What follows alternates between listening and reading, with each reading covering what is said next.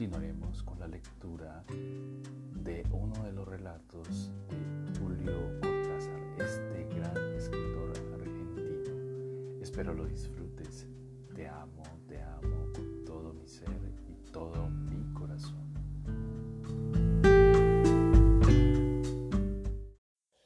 Y continuamos con la lectura del cuento llamado El perseguidor. Sonrío lo mejor que puedo, comprendiendo vagamente que tiene razón, pero lo que él sospecha y lo que yo presiento de su sospecha se va a borrar como siempre apenas esté en la calle y me meta en mi vida de todos los días. En ese momento estoy seguro de que Johnny dice algo que no nace solamente de que está medio loco, de que la realidad se le escapa y le deja en cambio una especie de parodia que él convierte en una esperanza. Todo lo que Johnny me dice en momentos así, y hace más de cinco años que Johnny me dice y les dice a todos cosas parecidas, no se puede escuchar prometiéndose volver a pensarlo más tarde. Apenas se está en la calle, apenas es el recuerdo, y no Johnny quien repite las palabras. Todo se vuelve un fantaseo de la marihuana, un manotear monótono, porque hay otros que dicen cosas parecidas. A cada rato se sabe de testimonios parecidos. Y después de la maravilla nace la irritación, y a mí por lo menos me pasa que siento como si Johnny me hubiera estado tomando el pelo. Pero esto ocurre siempre al otro día, no cuando Johnny me lo está diciendo, porque entonces siento que hay algo que quiere ceder en alguna parte, una luz que busca encenderse, o más bien como si fuera necesario quebrar alguna cosa, quebrarla de arriba a abajo, como un tronco metiéndole una cuña y martillando hasta el final. Y Johnny ya no tiene fuerzas para martillar nada. Y yo ni siquiera sé qué martillo haría falta para meter una cuña que tampoco me imagino. De manera que al final me he ido de la pieza, pero antes ha pasado una de esas cosas que tienen que pasar. Esa u otra parecida. Y es que cuando me estaba despidiendo de Dede y le daba la espalda a Johnny, he sentido que algo ocurría. Lo he visto en los ojos de Dede y me he vuelto rápidamente, porque a lo mejor le tengo un poco de miedo a Johnny, a este ángel que es como mi hermano a este hermano que es como mi ángel. Y he visto a Johnny que se ha quitado de golpe la frazada con que estaba envuelto y lo he visto sentado en el sillón completamente desnudo, con las piernas levantadas y las rodillas junto al mentón, temblando pero riéndose, desnudo de arriba a abajo en el sillón mugriento. Empieza a hacer calor, ha dicho Johnny. Bruno, mira qué hermosa cicatriz tengo entre las costillas. Tápate, ha mandado Dede, avergonzada sin saber qué decir. Nos conocemos bastante y un hombre desnudo no, es más que un hombre desnudo, pero de todos modos Dede ha tenido vergüenza y yo no sabía cómo hacer para no dar la impresión de que lo que estaba haciendo Johnny me chocaba.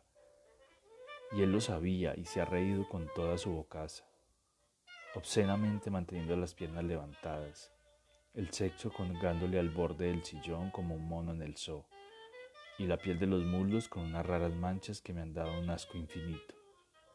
Entonces Dede ha agarrado la frazada y lo ha envuelto presurosa, mientras Johnny se reía y parecía muy feliz. Me he despedido vagamente, prometiendo volver al otro día. Y Dede me ha acompañado hasta rellano, cerrando la puerta para que Johnny no oiga lo que va a decirme. Está así desde que volvimos de la gira por Bélgica.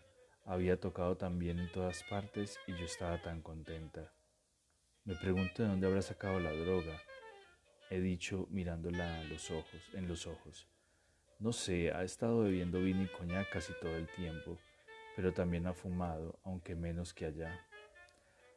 Allá es Baltimore y Nueva York. Son los tres meses en el hospital psiquiátrico de Bellevue y la larga temporada en el camarillo.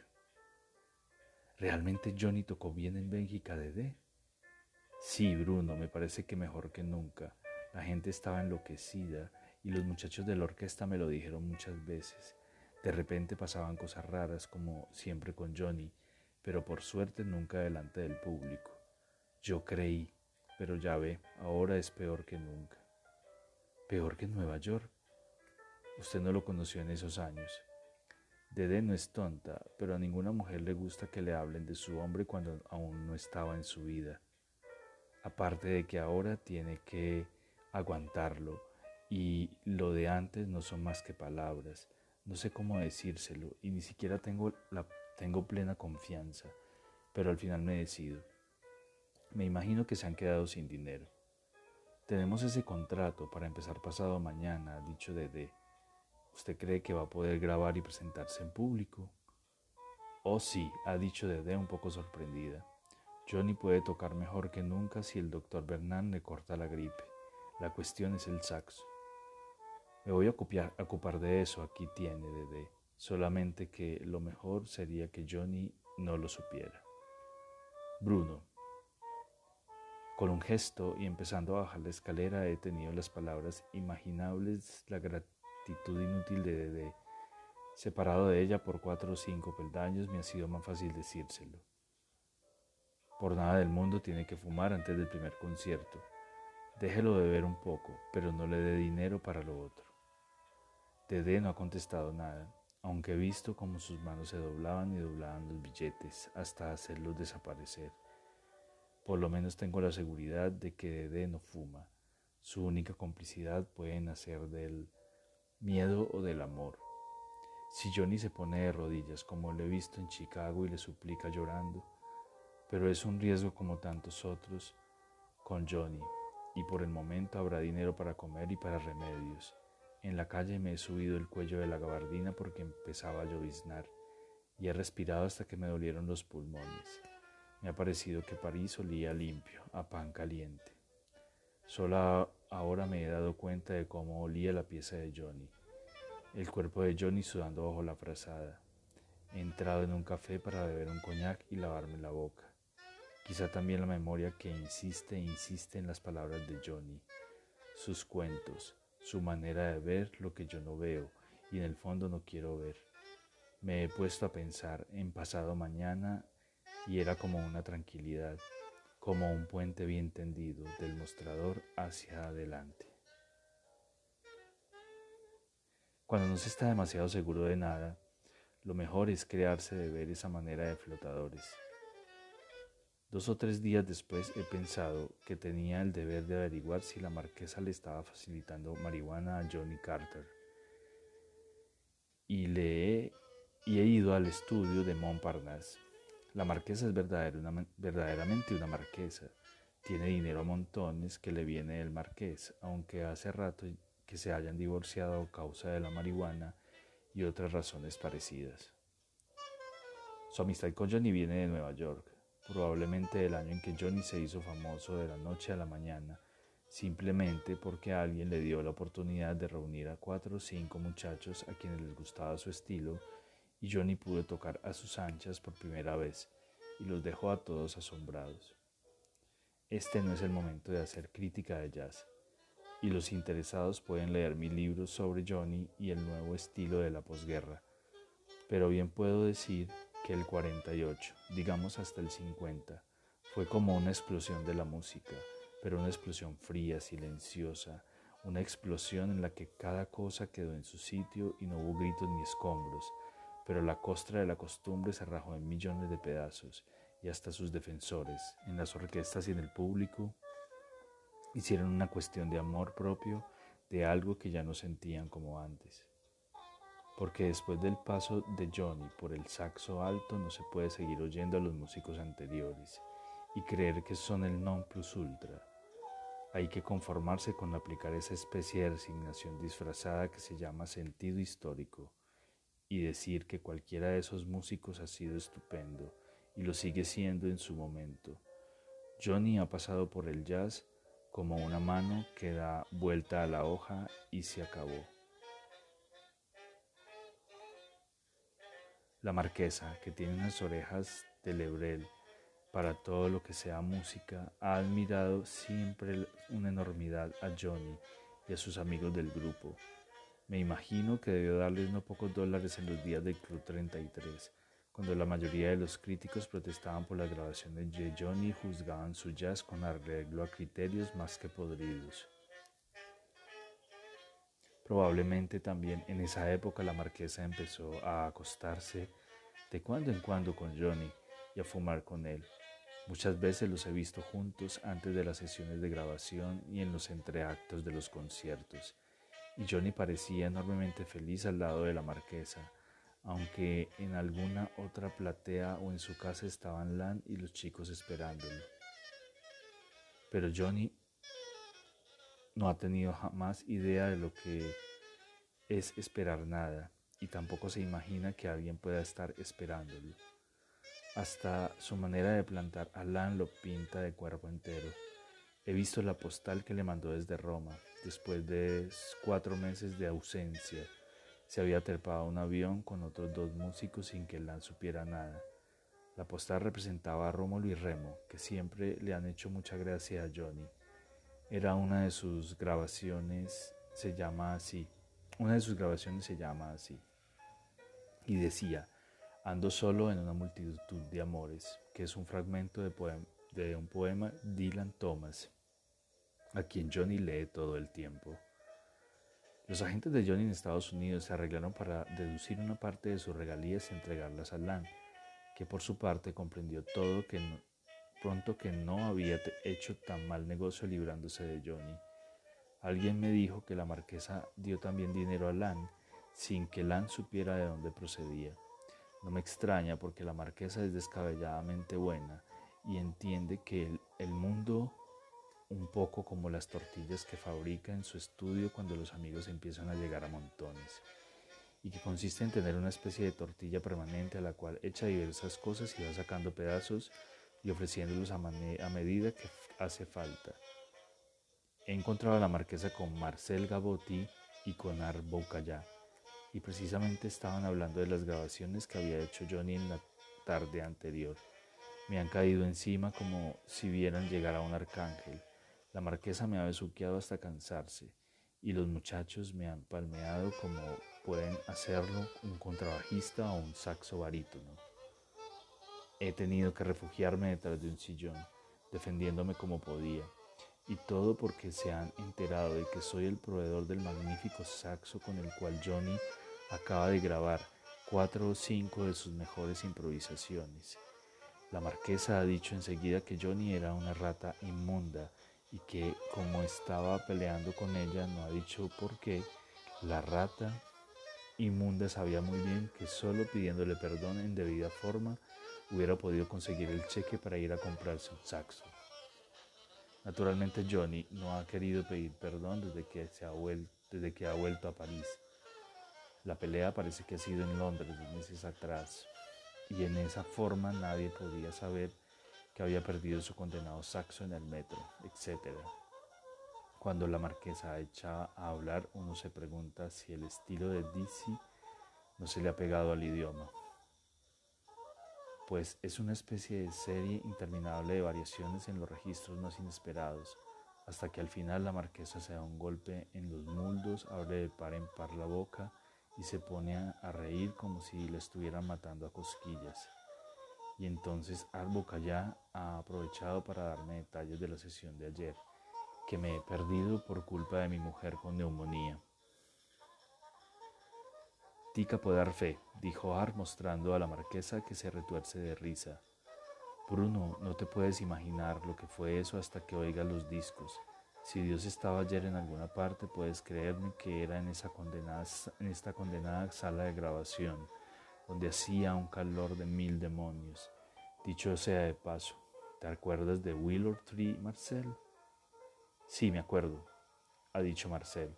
El estúpido pregunta si me acuerdo. Estoy tatuado de la cabeza a los pies con Willow Tree.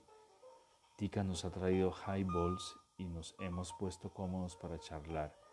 En realidad hemos hablado poco de la sesión de ayer, porque cualquier músico sabe que de esas cosas no se puede hablar. pero lo poco que han dicho me ha devuelto alguna esperanza y he esperado tal vez que tal vez mi saxo le traiga buena suerte a Johnny.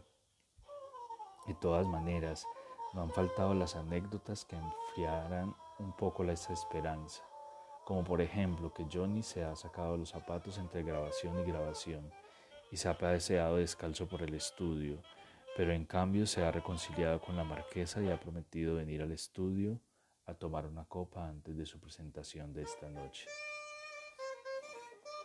¿Conoces a la muchacha que tiene ahora Johnny? Ha querido saber Tika. Le he hecho una descripción lo más sucinta posible, pero Marcel la ha completado a la francesa, con toda clase de matices y alusiones que han divertido muchísimo a la marquesa. No se ha hecho la menor referencia a la droga, aunque yo estoy tan aprensivo que me ha parecido olerla en el aire del estudio de Tika. Aparte de que Tika se ríe de una manera que también noto a veces en Johnny y en Art que ata a los adictos.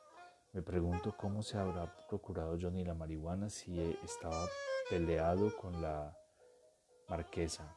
Mi confianza en Dede se ha venido bruscamente al suelo, si es que en realidad le tenía confianza. En el fondo todos son iguales. Envidio un poco esa igualdad que los acerca, que los vuelve cómplices con tanta facilidad desde mi mundo puritano, no necesito confesarlo, cualquiera que me conozca sabe de mi horror al desorden moral.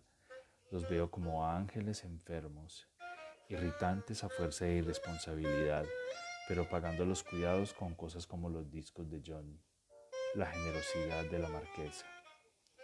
Y no digo todo, y quisiera forzarme a decir, los envidio, envidio a Johnny, a ese Johnny del otro lado, sin que nadie sepa que es exactamente ese otro lado Envidio todo menos su dolor, cosa que nadie dejará de comprender, pero aún en su dolor tiene que haber atisbos de algo que me es negado. Envidio a Johnny y al mismo tiempo me da rabia que se esté destruyendo por el mal empleo de sus dones, por la estúpida acumulación de insensatez que requiere su presión de vida.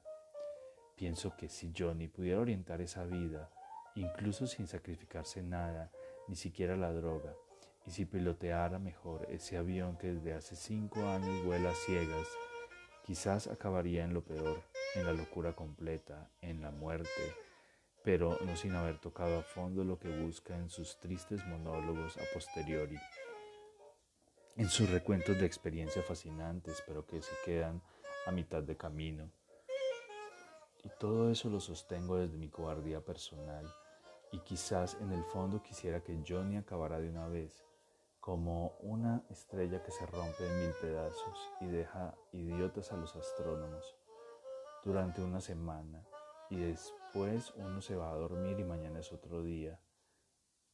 Parecería que Johnny ha tenido como una sospecha de todo lo que he estado pensando, porque me ha hecho una, un alegre sabor, saludo al entrar y ha venido casi enseguida a sentarse a mi lado después de besar y hacer girar por el aire a la marquesa, y cambiar con ella y con Ar un complicado ritual onomatopéyico que les ha producido una inmensa gracia a todos.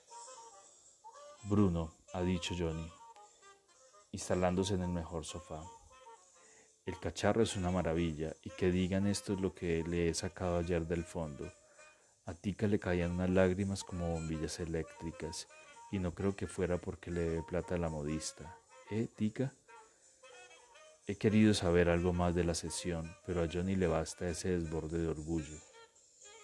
Casi enseguida se ha puesto a bailar con Marcel del programa de esta noche y de lo bien que les caen a los dos flamantes trajes grises con que van a presentarse en el teatro.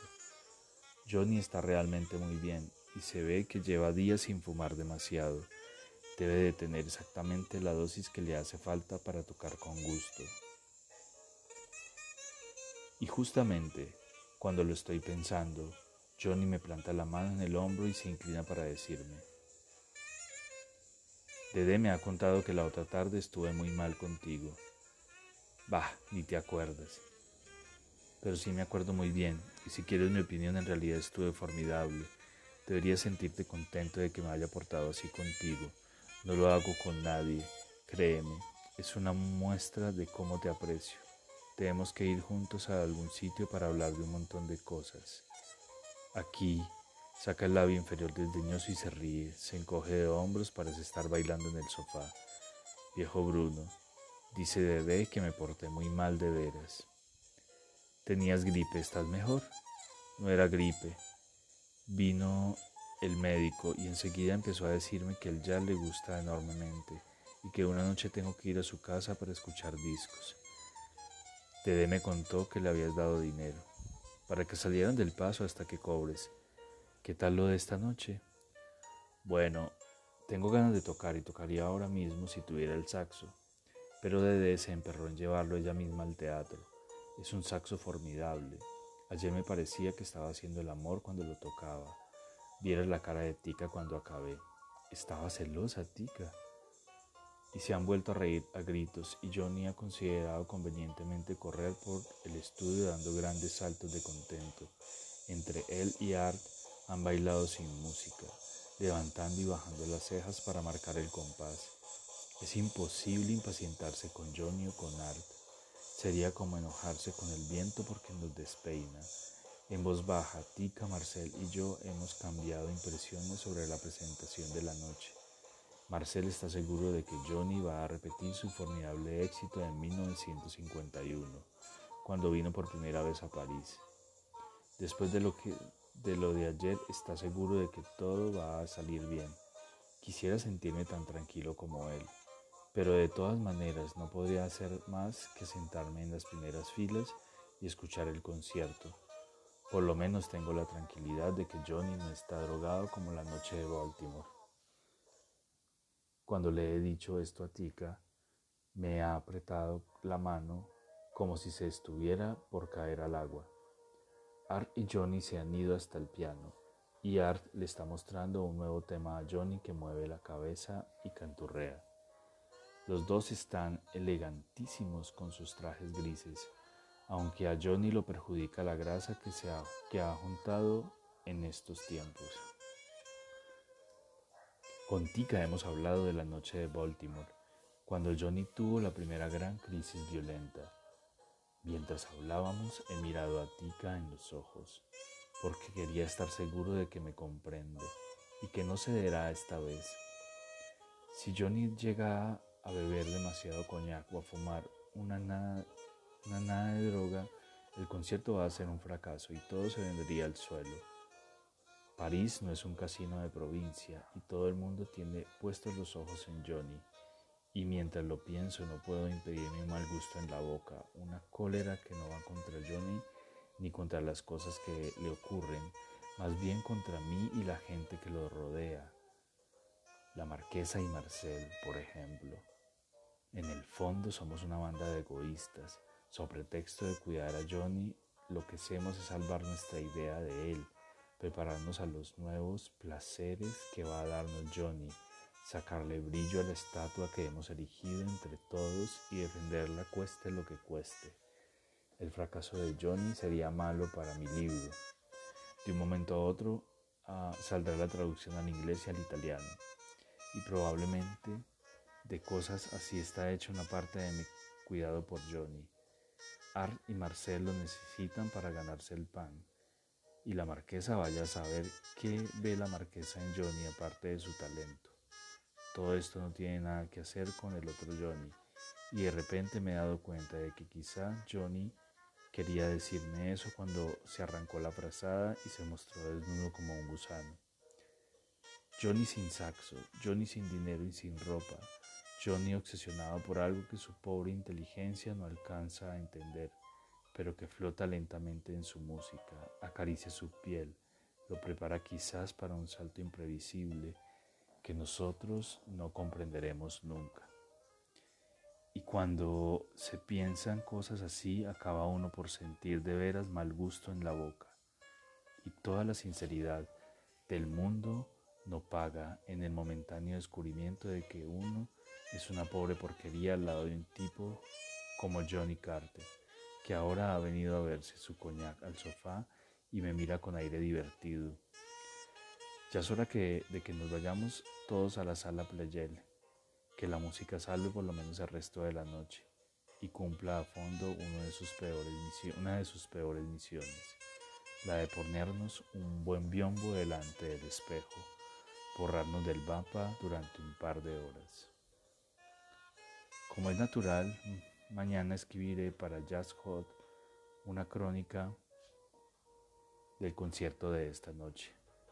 Pero aquí, con esta taquigrafía grabateada sobre una rodilla en los intervalos, no siento el menor deseo de hablar como crítico, es decir, de sancionar comparativamente. Sé muy bien que para mí Johnny ha dejado de ser un jazzman, que su genio musical es como una fachada, algo que todo el mundo puede llegar a comprender y admirar, pero que encubre otra cosa, y esa otra cosa es lo único que debería importarme, quizá porque es lo único que verdaderamente le importa a Johnny. Es fácil decirlo mientras soy todavía la música de Johnny, cuando se enfría, porque no podré ser como él, porque no podré tirarme de cabeza contra la pared. Antepongo minuciosamente las palabras a la realidad que pretendan describirme. Me escudo en consideraciones y sospechas que no son más que una estúpida dialéctica. Me parece comprender que porque la, la plegaria reclama instintivamente el caer de rodillas. El cambio de posición es el símbolo de un cambio en la voz, en lo que la voz va articular en lo articulado mismo. Cuando llego al punto de atisbar ese cambio, las cosas que, eh, que hasta un segundo antes me han parecido arbitrarias se llenan de sentido profundo, se simplifican extraordinariamente y al mismo tiempo se ahondan. Ni Marcel ni Art se han dado cuenta ayer de que Johnny no estaba loco cuando se sacó los zapatos en la sala de grabación.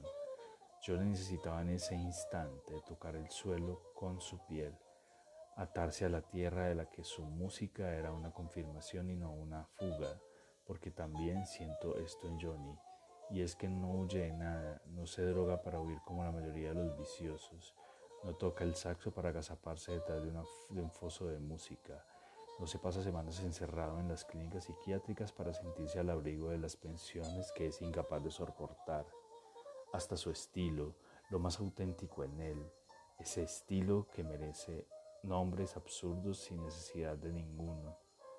Prueba que el arte de Johnny no es una sustitución ni una completación. Johnny ha abandonado el lenguaje hot más o menos corriente desde hace 10 años, porque ese lenguaje violentamente erótico era demasiado pasivo para él. En su caso, el deseo se antepone al placer y lo frustra, porque el deseo le exige avanzar, buscar, negando por adelantado los encuentros fáciles del jazz tradicional. Por eso creo, a Johnny no le gustan gran cosa los blues, donde el masoquismo y las nostalgias, pero de pronto esto ya, de esto ya he hablado en mi libro, mostrando cómo la renuncia y la satisfacción inmediata indujo a Johnny a elaborar un mensaje que él, y otros músicos están llevando hoy a sus últimas posibilidades. Este jazz desecha todo erotismo fácil, todo wagnerianismo, por decirlo así, para situarse en un plano aparentemente demasiado, donde la música queda en absoluta libertad, así como la pintura sustraída a lo representativo queda en libertad para no ser más que pintora. Pero entonces, dueño de una música que no facilita los orgasmos ni las nostalgias, de una música que me gustaría poder llamar metafísica, Johnny parece estar contra ella, para, para, explotarse, para morder en la realidad que se le escapa todos los días. Veo allí la alta paradoja de su estilo, su agresiva eficacia, incapaz de satisfacerse, vale como un acicate continuo, una construcción infinita cuyo placer no está en el remate sino en la reiteración exploradora, en el empleo de facultades que dejan atrás lo prontamente humano sin perder humanidad. Y cuando Johnny se pierde como esta noche en la creación continua de su música, sé muy bien que no está escapando de nada. Ir a un encuentro no puede ser nunca escapar, aunque releguemos cada vez el lugar de la cita. Y en cuanto a lo que pueda quedarse atrás, Johnny lo ignora o lo desprecia soberanamente. La marquesa, por ejemplo, cree que Johnny teme la miseria, sin darse cuenta de que lo único que Johnny puede temer es no encontrarse una chuleta al alcance del cuchillo cuando se le da la gana de comerla, o una cama cuando tiene sueño, o 100 dólares en la cartera cuando le parece normal ser dueño de 100 dólares. Johnny no se mueve en un mundo de abstracciones como nosotros. Por eso su música, esa admirable música que he escuchado esta noche, no tiene nada de abstracta, pero solo él puede hacer el recuento de lo que ha cosechado mientras tocaba y probablemente ya está en otra cosa, perdiéndose en una nueva conjetura o en una nueva sospecha. Sus conquistas son como un sueño. Las olvida al despertar cuando los aplausos lo traen de vuelta a él que anda tan lejos, viviendo su cuarto de hora, de minuto y medio. Y aquí termina Rayuela, una lectura para mi amada. Espero te haya gustado este relato. Te amo, te amo con todo mi ser y todo mi corazón.